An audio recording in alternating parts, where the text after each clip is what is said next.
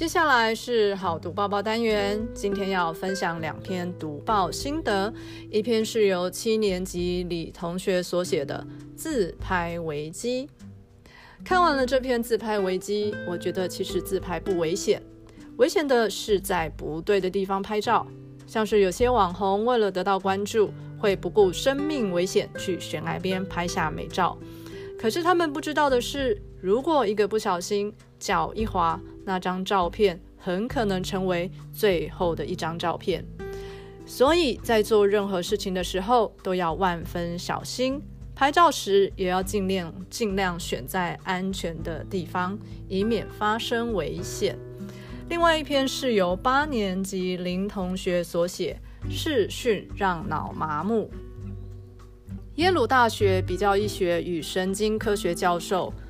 乔伊赫西及其团队成员，利用复杂的神经影像技术追踪谈话对象的大脑活动。这项研究发现，受试者在网络视讯期间，大脑神经讯号受到抑制；反之，面对面互动则叫活跃。由此可知，现场活动可以刺激大脑的创造及想象力。随着科技发展，人们时常透过视讯与亲朋好友聊天，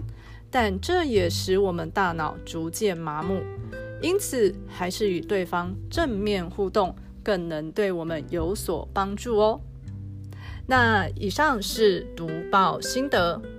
花露露要先预告一下，十二月二十六号到二十九号是图书馆周年庆活动。图书馆特特别喜欢盲选借书、喜爱惊喜感的粉粉们，每日限量提供五个阅读超值福袋，内含五本五本馆内书籍及一份神秘的礼物，欢迎全校师生参加。想得福袋的同学记得携带当日没有借阅记录也没有逾期记录的学生证，就有机会将阅读超值福袋带回家哦。好读报报，我们下下周见。